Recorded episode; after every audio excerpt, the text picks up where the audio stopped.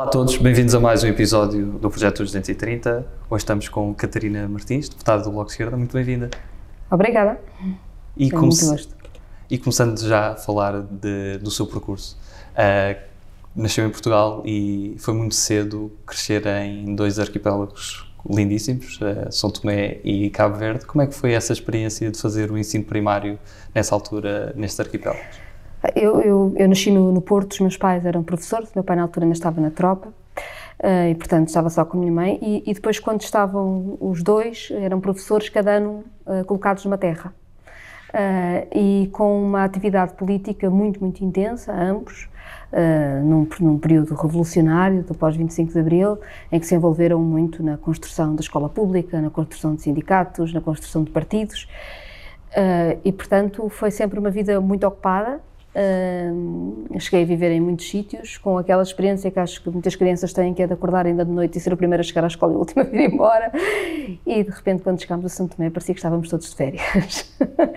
e portanto, tenho muito a ideia de quando eu cheguei a Santo Tomé com uh, seis anos, portanto, ia para a chamada primeira classe na altura.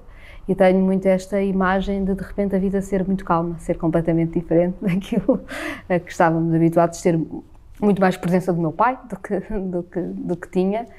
Um, e, e, acho que, que, isso para mim foi mais marcante do que o resto da diferença, não é? Porque para uma criança que tem 6 anos, acho que isso é o que marca, isso é o que marca mais. Uh, depois estive na, na, escola pública em São Tomé, uh, fiz a primeira classe em São Tomé, depois os meus pais eram professores co co cooperantes, em São Tomé e depois em Cabo Verde.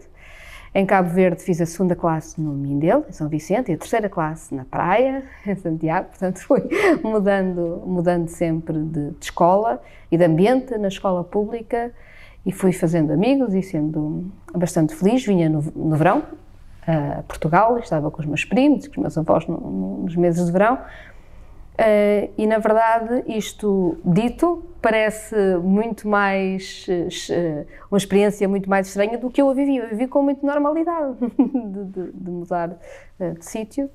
Acho que, em todo caso, me trouxe não tanto o facto de estar mais com os meus pais, como trouxe do ponto de vista de mundividência, do ponto de vista cultural, de experiência. Acho eu que me abriu horizontes muito, muito jovem e isso foi bastante bom. E como é que foi depois voltar à confusão? Depois, eh, quer dizer, os meus pais, mesmo em Santo Tomé e Cabo Verde, sempre se envolveram em várias coisas, cooperativas culturais, etc. Sempre tivemos, ainda que, mas pronto, era mais calmo, mas sempre tivemos uma vida muito preenchida, felizmente. Um, quando cheguei a Aveiro, é verdade, eu, de facto, tanto na segunda como na terceira classe, tive uns meses de aulas em, em Aveiro, antes de ir para Cabo Verde, porque o processo burocrático atrasava sempre, o ano letivo já tinha começado quando nós, quando os meus pais eram colocados e íamos para lá. Portanto, quando eu cheguei com nove anos para fazer a chamada quarta classe em Aveiro, eu já conhecia a minha professora e os meus colegas, brevemente, mas já tinha tido contacto com eles. Desse ponto de vista foi fácil, tinha, tinha alguns contactos, uh, mas foi, foi, muito, foi muito diferente. Lembro-me de me fazer confusão a, a dificuldade do cotidiano, ou seja, a ideia de andar sempre com um vestido e umas sandálias para mim era bastante confortável, não é? Esta ideia de que as pessoas pareciam todas árvores de Natal, porque era preciso casaco, era preciso isto, era preciso aquilo, era tudo muito mais complicado. Mas acho que também me adaptei bastante rapidamente a tudo. E quando é que aparece esse gosto pelas línguas que, que leva também a estudar essa área? De facto, isso é um, por acaso. Eu, eu, quando acabei o ensino secundário, não fazia a mínima ideia do que é que havia de estudar. E fui estudar Direito em Coimbra, porque, sim, era boa aluna, tinha boas notas, era normal que eu fosse estudar para a universidade, eu não sabia o que é que queria fazer. O meu avô tinha sido advogado, eu tinha uma ideia muito romântica da justiça e do direito, até por, enfim, pela ideia do papel que tiveram os, os, advogados que defenderam presos políticos em tribunais plenários, eu lia coisas dessas, portanto tinha uma ideia muito romântica de Direito.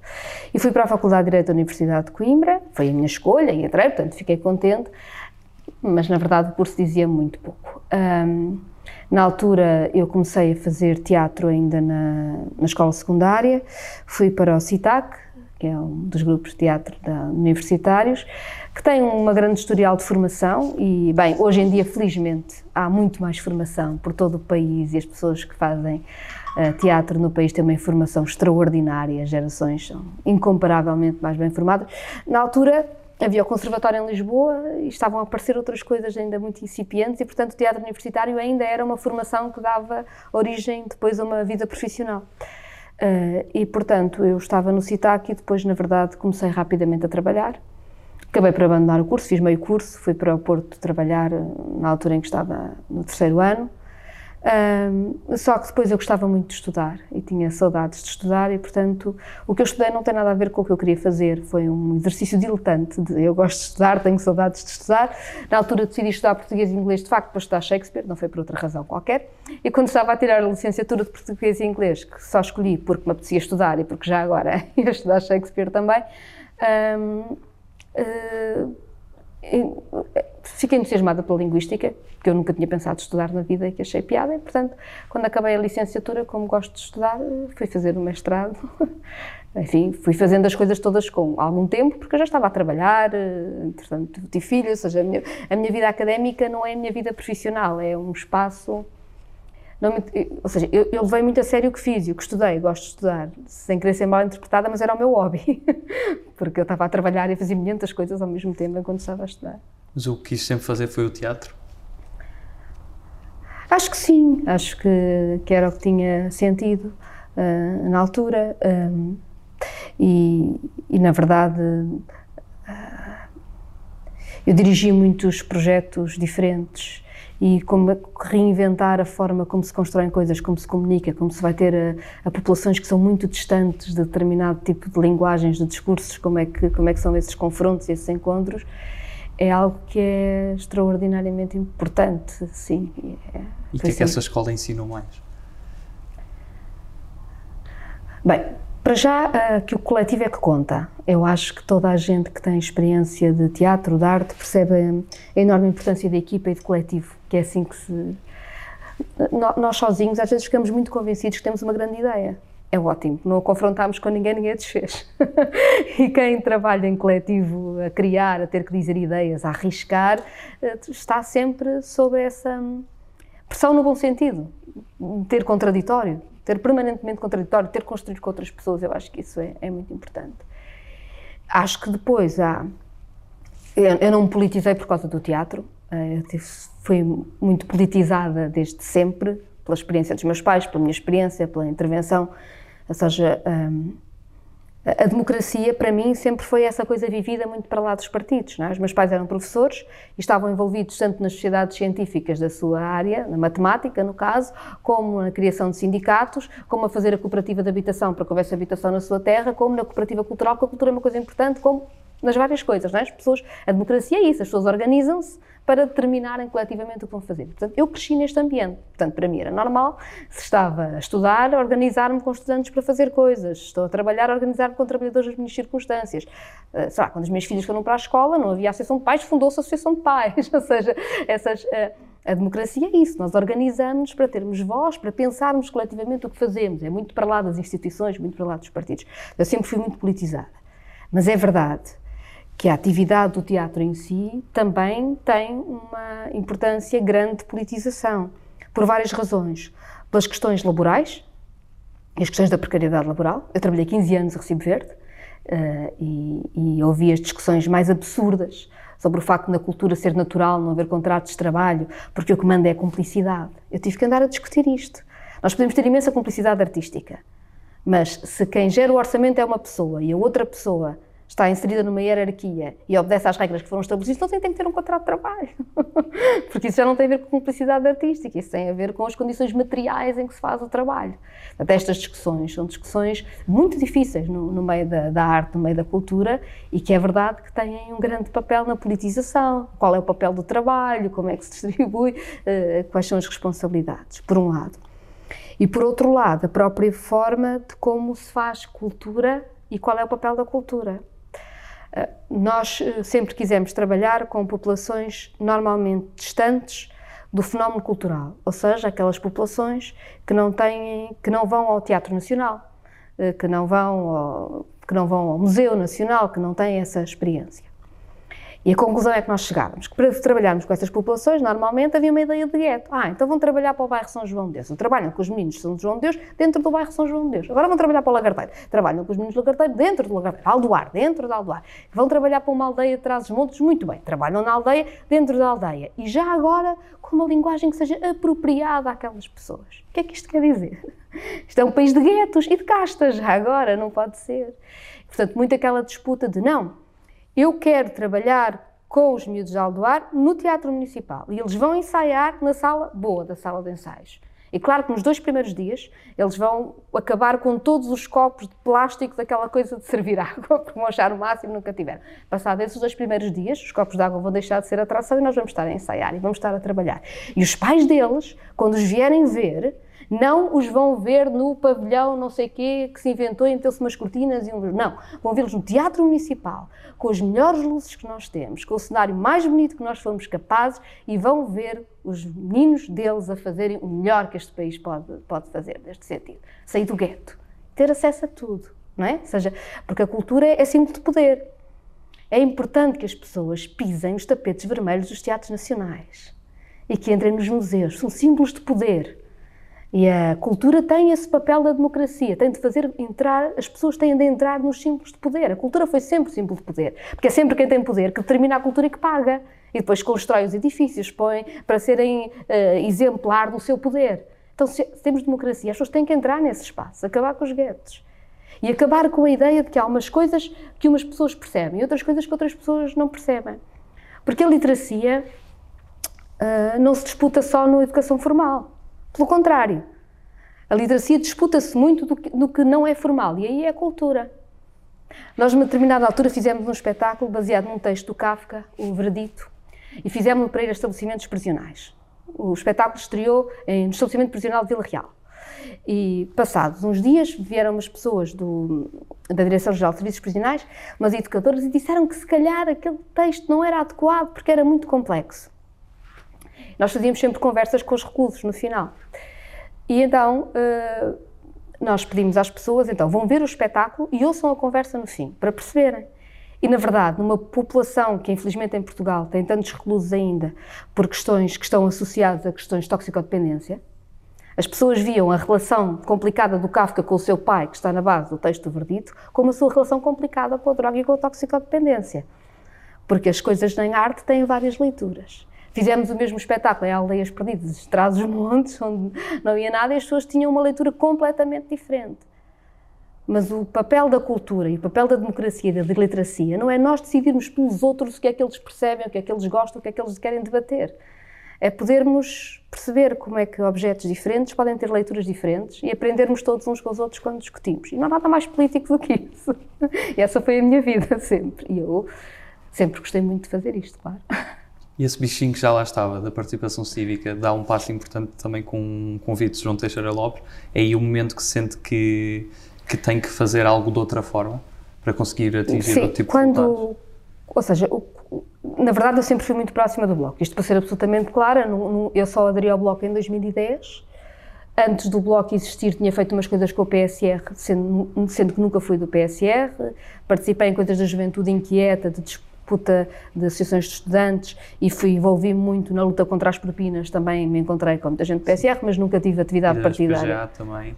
Antes da PGA também. Na PGA, confesso, em Aveiro não havia muita gente do PSR, foi mais com gente da JCP. Eh, portanto, mas, mas fiz essa organização e esse trabalho e gostei, gostei muito de fazer. Ah, mas pronto, isto para dizer que este é o meu campo político, sempre foi o meu campo político. Não, não, houve, não, não, não houve um dia em que o João Teixeira Lopes me convidou para o Bloco. Ah, que engraçado. Ou seja, fazia muitas coisas com o Bloco. Na altura eu tinha algumas responsabilidades também de organização, eu tinha-me envolvido muito nas questões dos intermitentes e dos precários e na ideia de transformação dos sindicatos, foi um trabalho que foi feito que eu acho que foi importante. Aliás, na altura tínhamos o Sindicato dos Músicos que deu origem ao SENA com trabalhos intermitentes e, hoje está o CNSTE juntos e foi importante porque os precários estavam muito excluídos da vida sindical e, portanto, foi o trabalho. Eu estive num, num período anterior, entretanto fui eleita e, claro, não, não não é, não é como deputada que vou fazer o trabalho que não devo, não devo fazer como deputada, são esferas de intervenção diferentes. E uh, também estava a dirigir a Plateia, que era uma organização de artes cênicas de Porto, era e é, que existe até hoje, E o Bloco de Esquerda era muito o partido interlocutor também. Porquê? Porque era quem estava a apresentar no Parlamento propostas próximas daquilo que nós propunhamos enquanto movimento social nas várias áreas. E, portanto, quando o João me convidou, uh, eu confesso que fiquei assim um bocadinho a achar que, que, era uma loucura, que não tinha muito. Que era, que era absurdo, não era a minha vida. Eu gostava do que fazia, não queria mudar, gostava do que fazia, gostava da intervenção como eu fazia. Na altura estava com uma grande amiga minha que também esteve comigo nestas lutas todas e que, e que tinha ido comigo naquele dia à sede do bloco fazer já não sei o quê. E eu, foi a primeira pessoa a quem eu disse que o convite tinha tido e ela disse-me assim: Caramba, então tu não vais dizer que sim? Não tem que estar alguém como nós lá?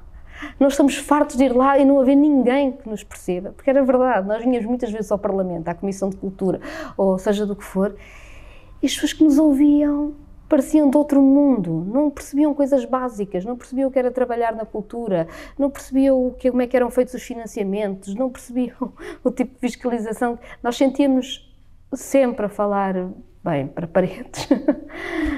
um, e, e ela, eu achei que ela tinha razão e aceitei. Fazia parte de continuar o trabalho que tinha feito. Até pois aí. Depois a ascensão também acabou por ser eh, bastante rápida. Há quem diga também, pelas suas características, ser trabalhadora, mas também conciliadora. E mas como é que foi todo, todo esse percurso? Foram um poucos anos de, por exemplo, assumir funções de liderança com, com uma, uma pessoa, eh, uma personagem histórica, neste caso temos aqui ao pé de nós, João Semedo, mas também depois exercer eh, essas funções sozinha de liderança e com essa responsabilidade. Eu acredito mesmo na ideia de equipa, de coletivo que constrói coisas. Isso para mim é muito claro, de outra forma não tinha sentido. É claro que quando me foi sugerido uma solução, quando Francisco Louçã decidiu uh, sair, me foi sugerida uma solução com de, de, coordenação com o João Semedo, a minha primeira reação foi uh, nem pensar, não tem nenhum sentido. Uh, mas na verdade, na verdade era uma decisão coletiva, uh, uma decisão coletiva e acabou por fazer o seu caminho. É verdade que foi possível fazer o caminho porque eu comecei com o João Semedo, para sermos absolutamente, ser absolutamente franca. Se eu tivesse assumido a coordenação sozinha, tinha sido, julgo eu, para mim, impossível. Ou seja, a experiência do, do João uh, ajudou imenso às funções. Mas do João e, e de equipa, não é? E de, de, coletivo. Nós somos um coletivo, eh, trabalhamos como coletivo.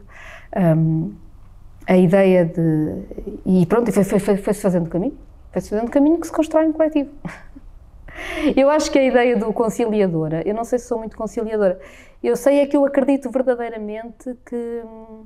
Uh, que os coletivos têm de funcionar e é que funcionando como coletivos que, que fazem mais coisas. Claro que cada um de nós assume as responsabilidades individuais que tem de assumir em cada momento, mas acredito mesmo em construção coletiva de um, de um caminho.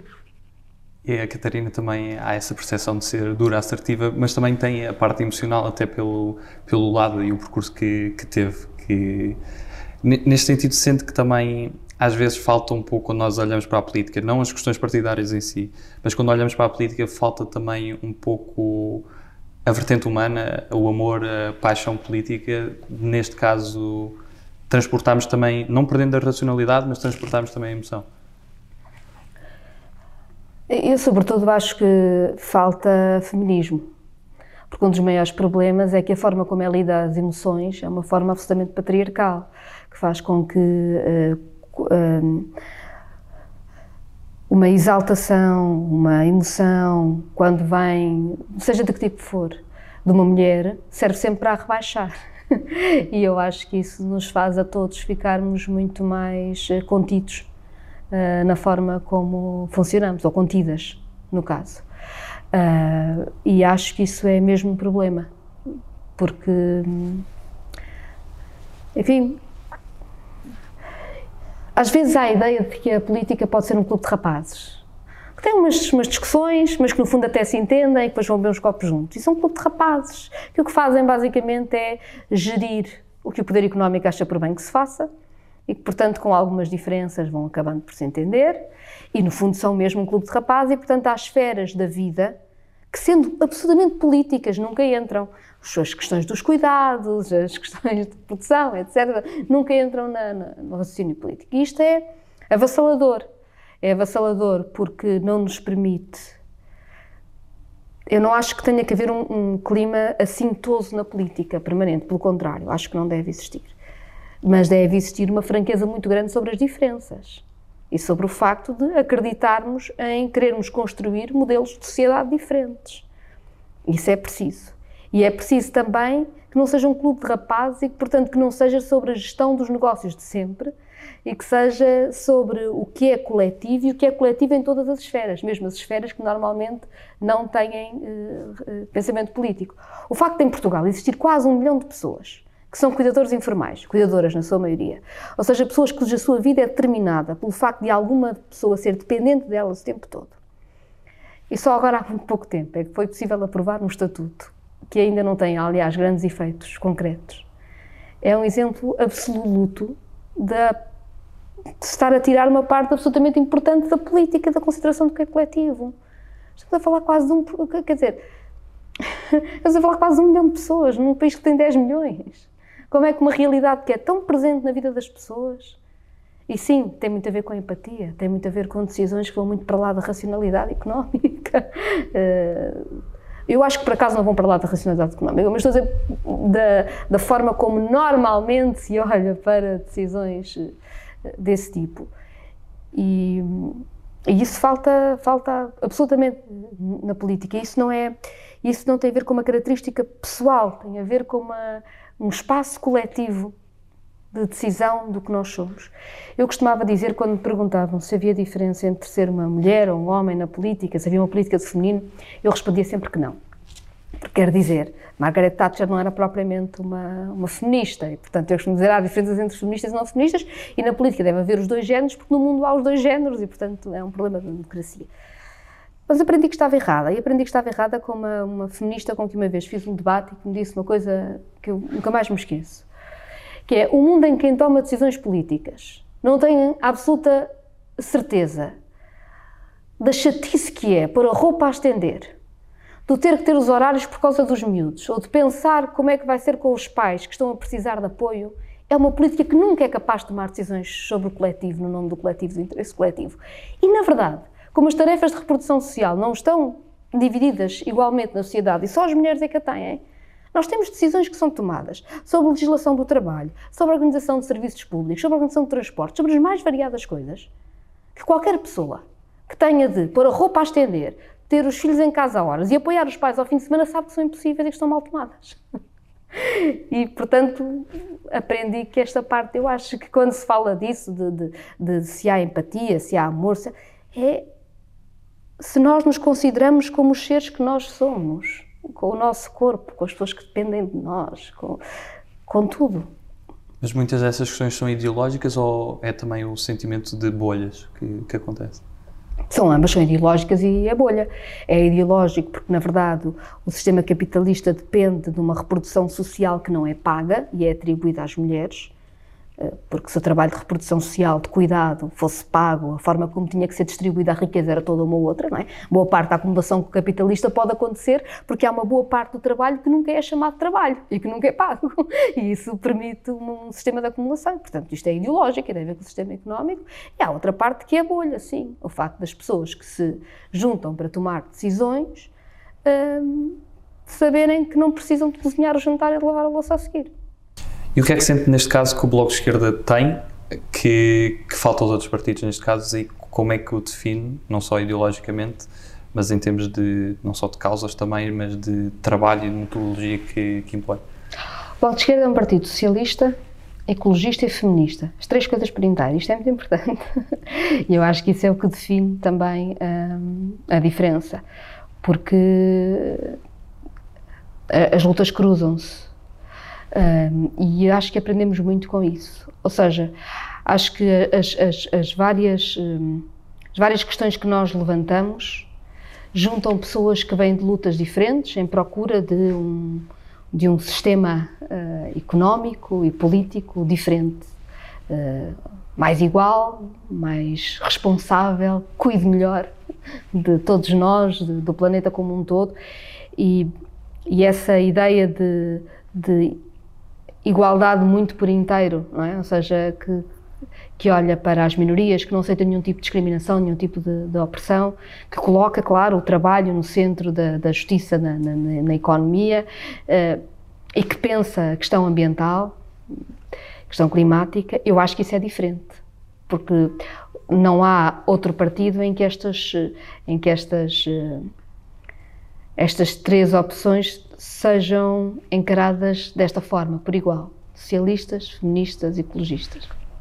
E quais é que se sente que são ainda os preconceitos que existem quanto ao Bloco de Esquerda? Existe a ideia de que há uma parte das lutas que só diz respeito a uma espécie de população urbana privilegiada como se uma pessoa homossexual numa aldeia no mundo rural não sofresse de discriminação, é assim, é absurdo. Ou como se as questões, por exemplo, da agricultura não fossem questões climáticas, sobretudo, uh, e portanto, quer dizer, os, os, pequenos agricultores que não têm as grandes estufas no perímetro de rega do Mira e que estão a ficar sem água neste momento, uh, têm o Bloco como interlocutor. Uh, e, portanto, a ideia de que o Bloco é um partido urbano que não percebe o problema do mundo rural, daquele espaço rural, é mentira, porque é com esse espaço rural que nós estamos a, a dialogar. Mas existe este preconceito que é, é um bocadinho. É, existe sempre muito a tentativa de compartimentar as lutas, porque se compartimentarmos tudo, é mais fácil não mudar nada.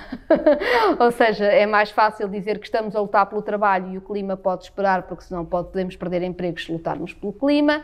É fácil dizer que agora estamos a lutar pelo clima e que, enfim, essas questões da, da igualdade entre homens e mulheres ou não discriminação, no fundo até já estão resolvidas, porque para mim para os meus dois amigos não há problema. Quer dizer. Uh, e, e, portanto, há esse preconceito, que é o preconceito de um partido que fala sobre as várias estruturas de poder e propõe alternativas eh, às várias estruturas de poder instaladas. E isso é, é normal que crie preconceitos. Até porque nos faz confrontar connosco próprios, não é? Ou seja, quando nós pensamos. Eu costumo, eu costumo dizer.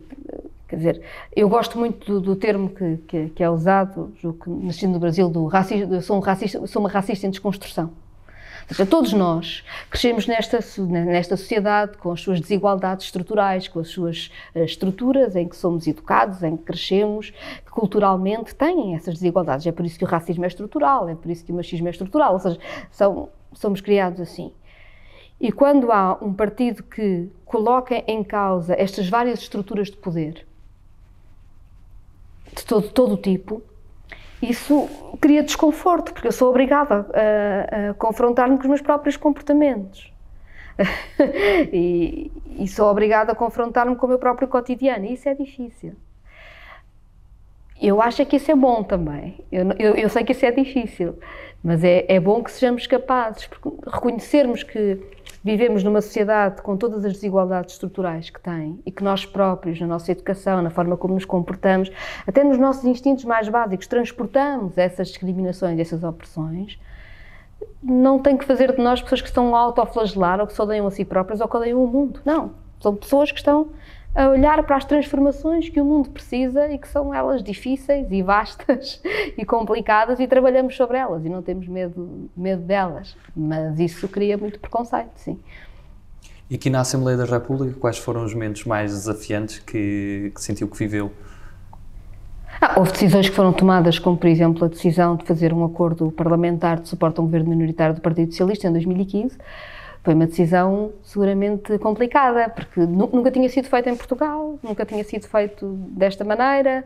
Havia, do ponto de vista histórico, aliás, muitos eh, problemas, do ponto de vista internacional, também exemplos complicados, e portanto era preciso aqui tomar decisões uh, difíceis. Não foi um trabalho estritamente parlamentar, não é? De facto, foi um trabalho de direção política concretizado no Parlamento, mas direção política dos vários partidos muito para lá do Parlamento. Mas isso foi mas seguramente mexeu com mais coisas, não é? Como é que vamos discutir a dívida pública e a questão europeia? Como é que vamos discutir o trabalho? Como é que nós algum dia conseguiremos fazer alguma coisa com o Partido Socialista que não quer mexer na legislação do trabalho e que não, e, e que não reconhece a necessidade de reestruturar a dívida? Quer dizer, há coisas difíceis, como é que vamos fazer esse caminho?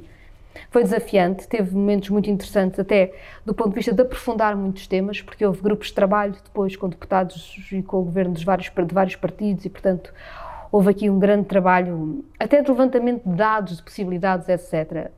Algum do trabalho não, não chegou a concretizar-se porque não houve acordo, ou muito dele, mas na verdade acho que foi muito profundo o trabalho que foi feito, até do ponto de vista estratégico, acho que, que nos que deu preparação. Eu acho que deu preparação ao Bloco, acho que também deu aos outros partidos de, desse ponto de vista, foi importante. E depois houve outros eh, momentos que foram desafiantes do ponto de vista de uh, criar nova legislação, mesmo do ponto de vista parlamentar. Como é que vai? Agora estamos a viver um momento desses.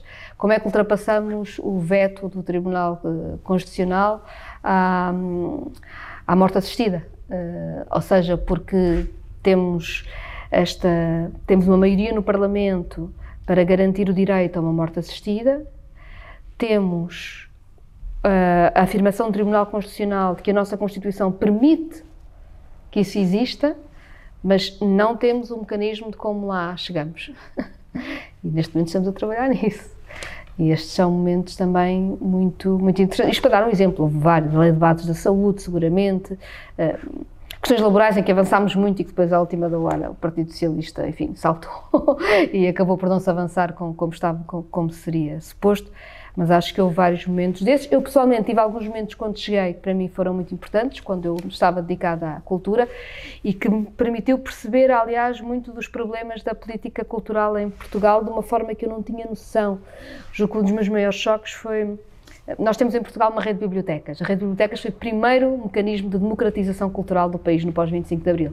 Antes de 25 de Abril havia a carrinha da Gulbenkian uh, e, e, não havia. E as, as, as, o nascimento das bibliotecas foi o maior movimento de democratização cultural em Portugal. Mas não há nenhuma lei de rede de bibliotecas. Ou foi o dinheiro para construir bibliotecas. O que quer dizer que depois de passado o contrato-programa, as câmaras até podem não ter bibliotecários. e, portanto, ficam edifícios que não cumprem a sua função. E eu fiz um trabalho muito grande para tentar criar uma lei de rede de bibliotecas que dissesse coisas tão simples como os vários conselhos têm direito a ter biblioteca e as bibliotecas têm que ter bibliotecários. E foi chumbado por todos os partidos. Porquê? Porque há a ideia de que o Estado e as autarquias na cultura fazem o que podem, mas não pode haver uma lei que obrigue. Ou seja, nós podemos ter na lei que as pessoas têm um centro de saúde, mas não podemos ter na lei que as pessoas têm uma biblioteca. Isso é engraçado. Eu não estava à espera, foi para mim um choque que o Parlamento dizer, o Bloco ficou absolutamente sozinho, todos os outros partidos achavam faz o que se pode, não se pode impor, ou seja, não se pode impor, a ideia de que não se podia impor em Portugal um serviço público de cultura, como um direito das populações. Faz o que se pode. E ainda não ultrapassámos isso e, portanto, ainda temos muito trabalho para fazer. E sabendo o que sabe hoje, voltaria, por exemplo, a celebrar esse acordo e admite, por exemplo, que para construir pontes há sempre uh, linhas vermelhas? Claro, claro que há. Ou seja, as, as, as pontes têm de ir de, de algum sítio para outro sítio. Se não há terra firme de nenhum lado, não, servem para nada, não é? Tem de haver direção. Ah, o, o, caminho político de um país não é saber qual é o partido que, que o gera no momento. Não, é mesmo para onde é que vamos. e para onde é que vamos precisa de ter uh, alguns pontos fixos, claro. Passamos agora ao nosso conjunto de, de escolhas da segunda parte da, da nossa entrevista. Ui, eu sou péssima a escolher. Não sei Mas vai conseguir, vai conseguir. a primeira escolha é entre humildade e ambição.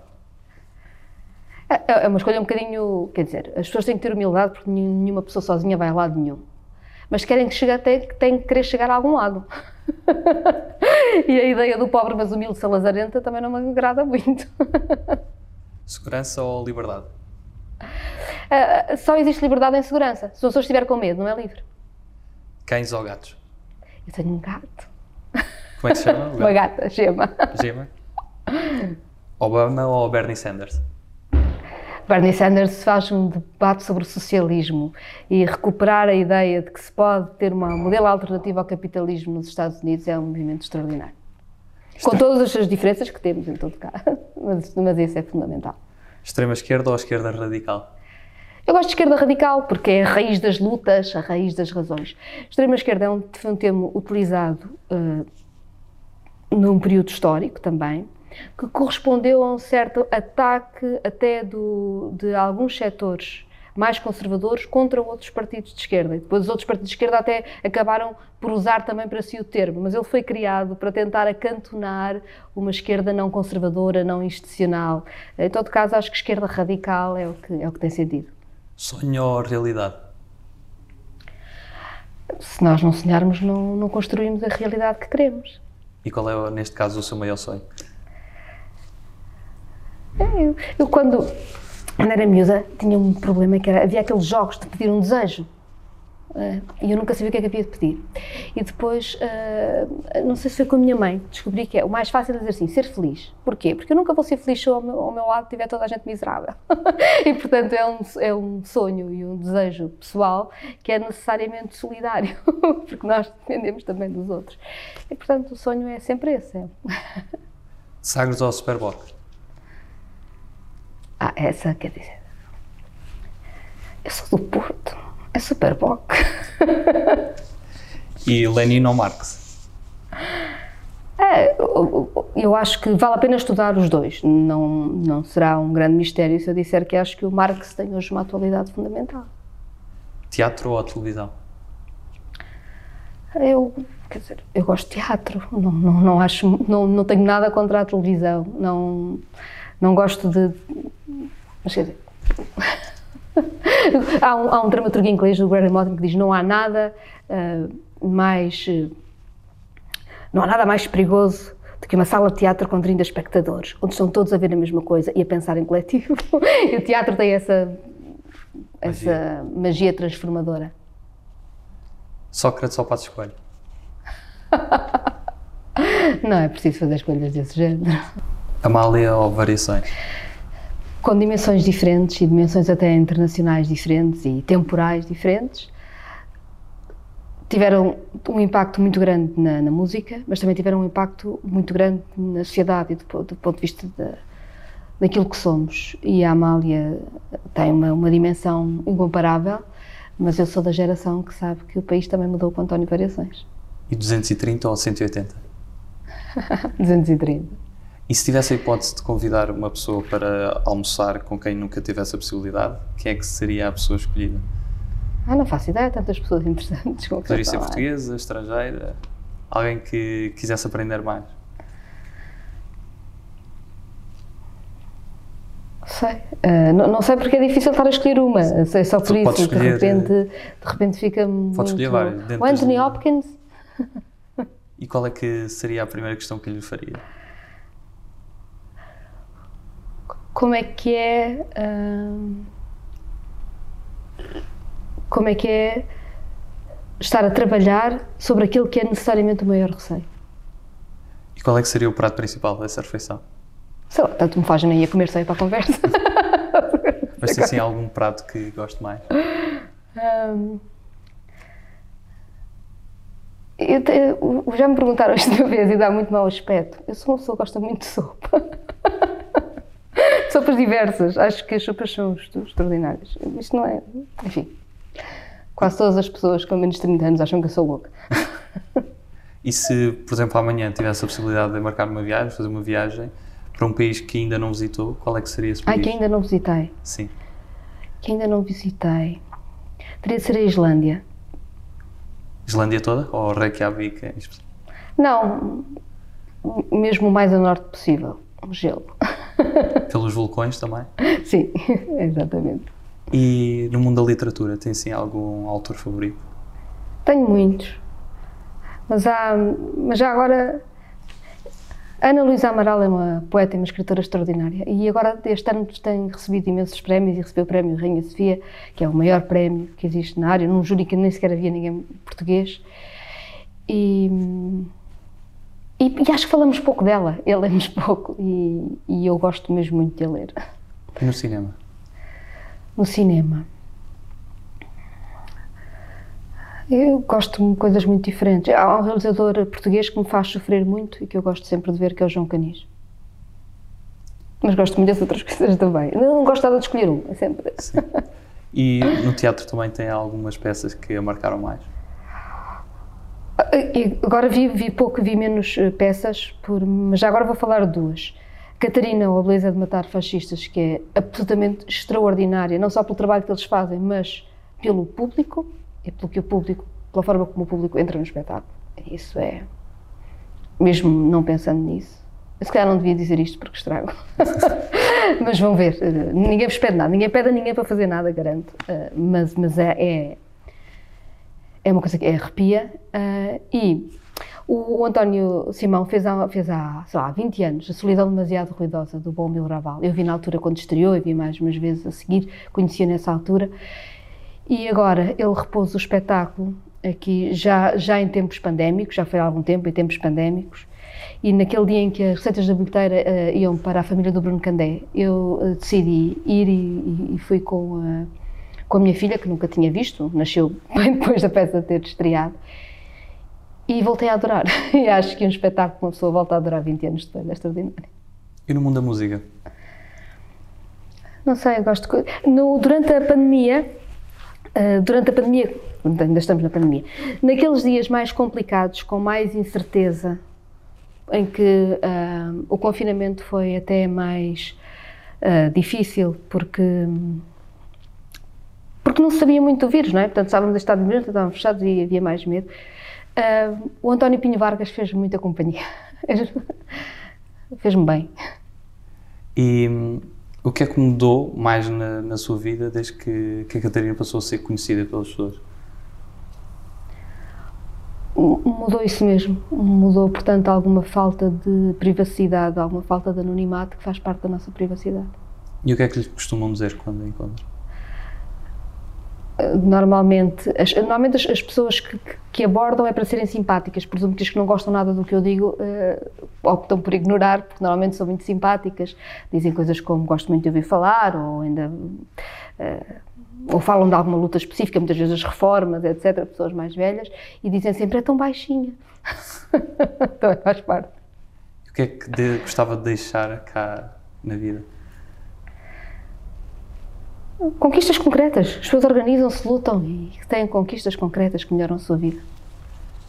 E passando agora a um conjunto de palavras soltas, uh, e pedia que, que me dissesse o que é que associa estas palavras numa ou mais, mais palavras. Primeiro é drama. Na verdade, associo mesmo a ideia de, uh, de escrita, mais do que mais do que outra. Leve, leve. Calma. Sorriso. Visões úteis. É, é, é casa também. Hipocrisia.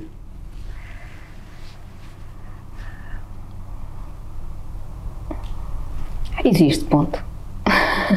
Não vale a pena grandes dramas sobre isso, lá está. Minas.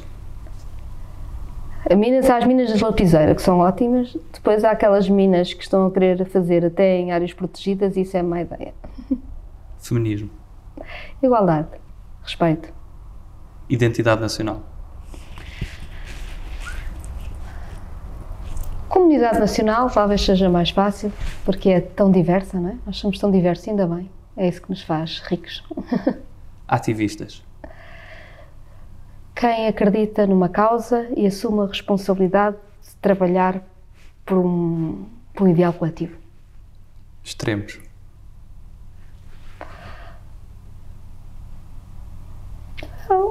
Na verdade, um, um, uma das grandes aldrabices do nosso tempo.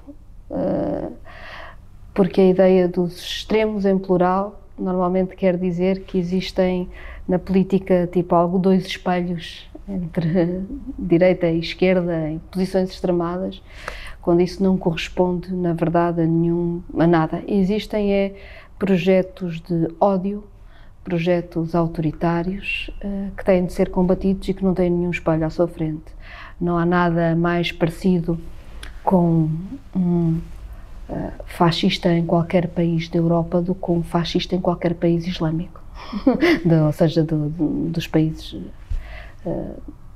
com o confronto, isto usando a terminologia do confronto que normalmente se ouve nas, quando se quer falar dos extremos.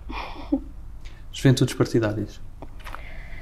Eu acho uma péssima ideia. A ideia de que, normalmente, a ideia de que há uns partidos dos pequeninos quer dizer duas coisas. Primeiro é que o partido é visto como um fim em si próprio e não como um instrumento para transformações em nome de alguma coisa. Segundo, quer dizer que se pode dizer que há uns mais novos que têm umas ideias que nós não vamos defender já porque temos, não, não podemos mudar a sociedade. Eu acho isso. Liga um bocadinho com a ideia da hipocrisia, dá um bocado. é da vida. Novelas partidárias?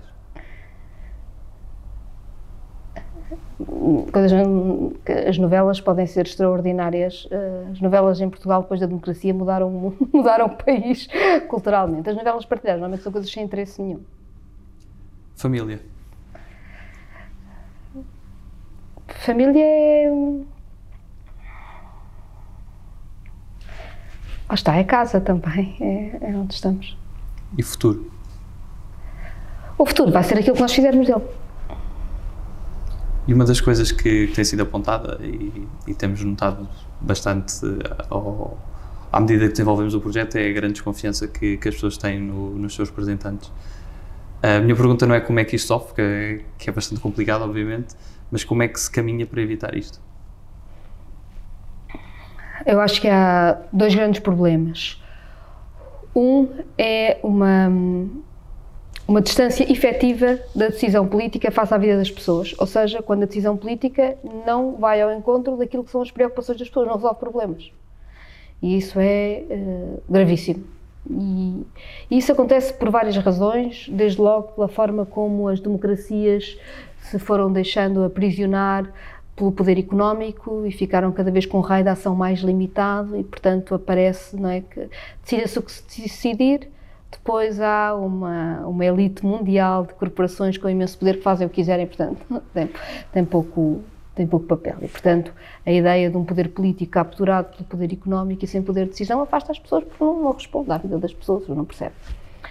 Há depois outra questão clara que é. Hum, acho eu, a obrigação que existe de debatermos mais projetos para o país e menos projetos para o partido. e, e, muitas vezes, uh, acontece tantas vezes, estamos a debater um tema qualquer, uh, o que é que queremos fazer sobre o teletrabalho ou a desconexão. Como é que nós vamos fazer com que um trabalhador não seja obrigado a responder a um mail fora de horas de trabalho? Nós dizemos que é o empregador nem pode mandar o mail, porque se manda o mail e a decisão fica da mão do trabalhador, se ele decide não responder, depois pode ser penalizado na progressão da carreira, na renovação do contrato, ou seja o que for. Não interessa. Estamos a discutir isso. E em vez de discutirmos isso, pergunta se o partido está a tentar criar uma clivagem com isto, com aquilo. Não, estávamos mesmo a discutir como é que nós resolvíamos este problema muito concreto. E o facto de muitas vezes a forma como a política é tratada pelos próprios partidos, não estou com isto a mandar culpas, uh, como se fosse sempre um, um jogo uh, de ocasião e não mesmo a decisão sobre, sobre matérias concretas. É, é desmotivador, ninguém percebe o que é que estamos a falar. E se pudesse resumir Portugal numa palavra, que palavra escolher? Eu vou usar casa muitas vezes, não é? Mas pode ser. Mas pode ser. E para terminar, que mensagem é que gostaria de deixar a todos os portugueses? Que nós somos um país que já fez muitas coisas improváveis e que precisamos muito de não perder a capacidade de nos organizarmos uns com os outros para decidirmos o que é que queremos em cada lugar e que não deixemos que a democracia seja uma espécie de corrida entre clubes e façamos da democracia o projeto concreto de vida que passa por todas as esferas em que nós agimos, mais também os partidos e as instituições que são eleitas democraticamente. Catarina Martins, muito obrigado pela sua participação. Obrigado eu. E obrigado a todos lá em casa. Continuem a acompanhar o projeto Os 230. Já sabem, podem acompanhar as entrevistas no site e nas várias redes sociais. Aproveitem para conhecer melhor todos os 230 deputados da Assembleia da República. Até à próxima.